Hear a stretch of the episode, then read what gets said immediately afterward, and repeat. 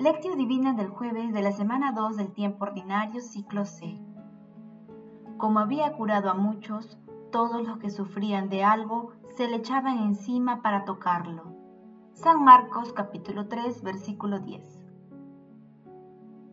Oración inicial. Santo Espíritu de Dios, amor del Padre y del Hijo, ilumínanos con tus dones para que podamos comprender los tesoros de la sabiduría que Jesús nos quiere revelar en este día. Otórganos la gracia para meditar los misterios de la palabra y revélanos sus más íntimos secretos. Madre Santísima, intercede ante la Santísima Trinidad por nuestra petición. Ave María Purísima, sin pecado concebida. Paso 1. Lectura.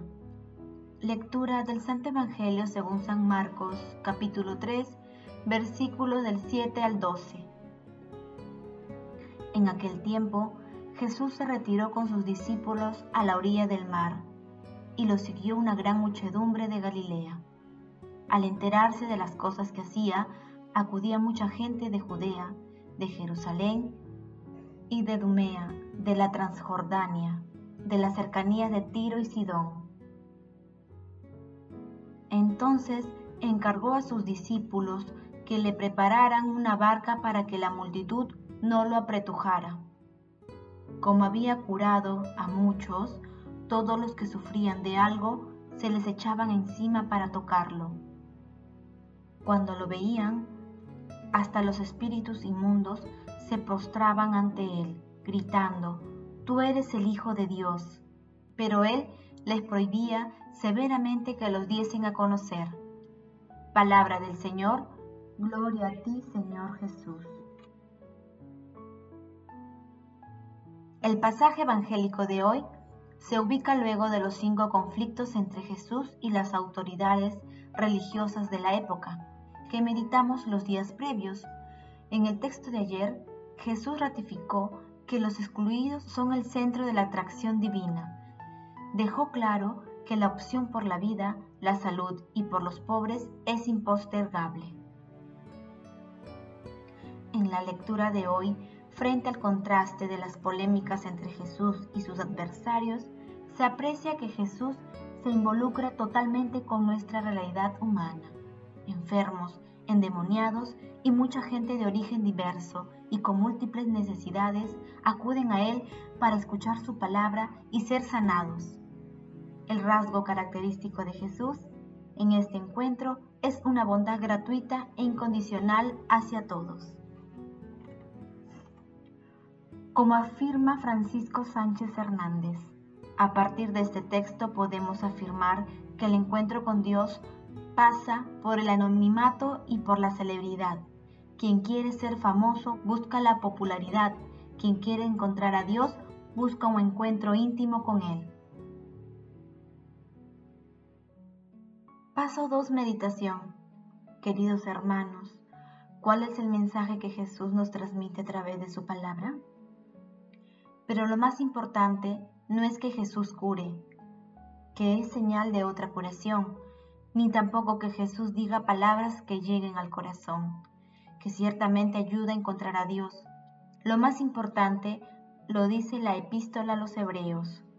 Jesús puede salvar definitivamente a los que, por medio de Él, se acercan a Dios, porque vive siempre para interceder en su favor. Jesús salva y es el intercesor. Esas son las dos palabras clave. Jesús salva.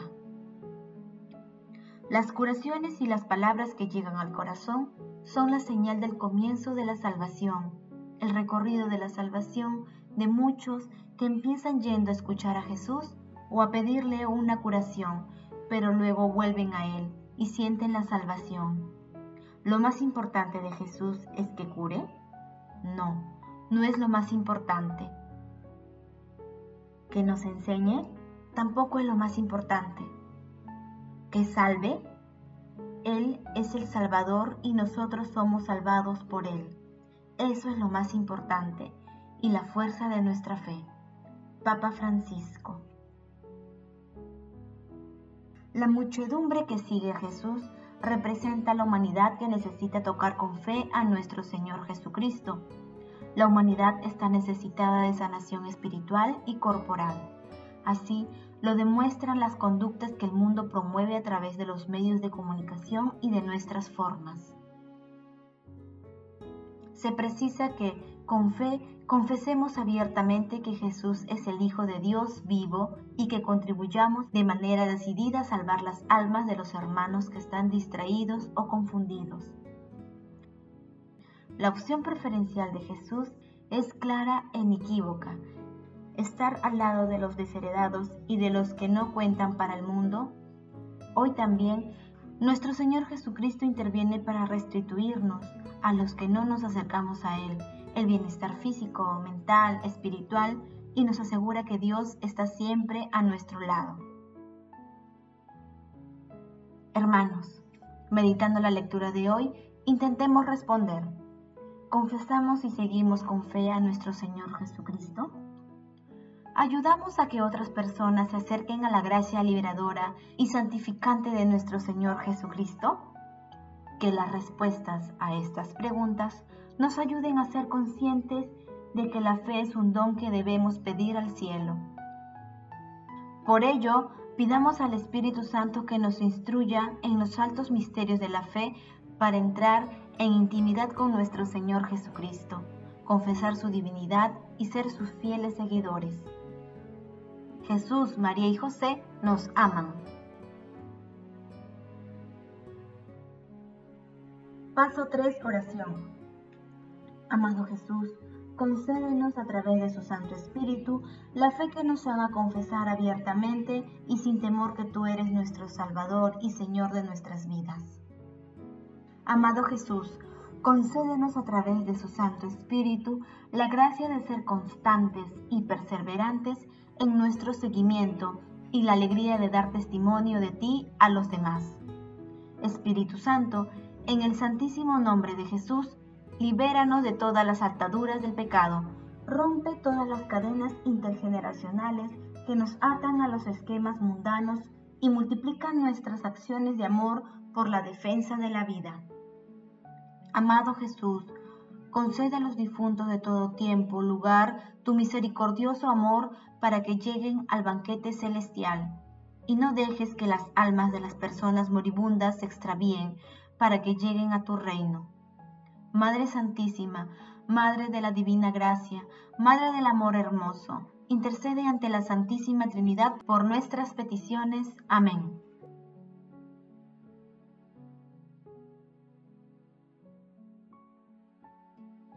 Paso 4. Contemplación y acción.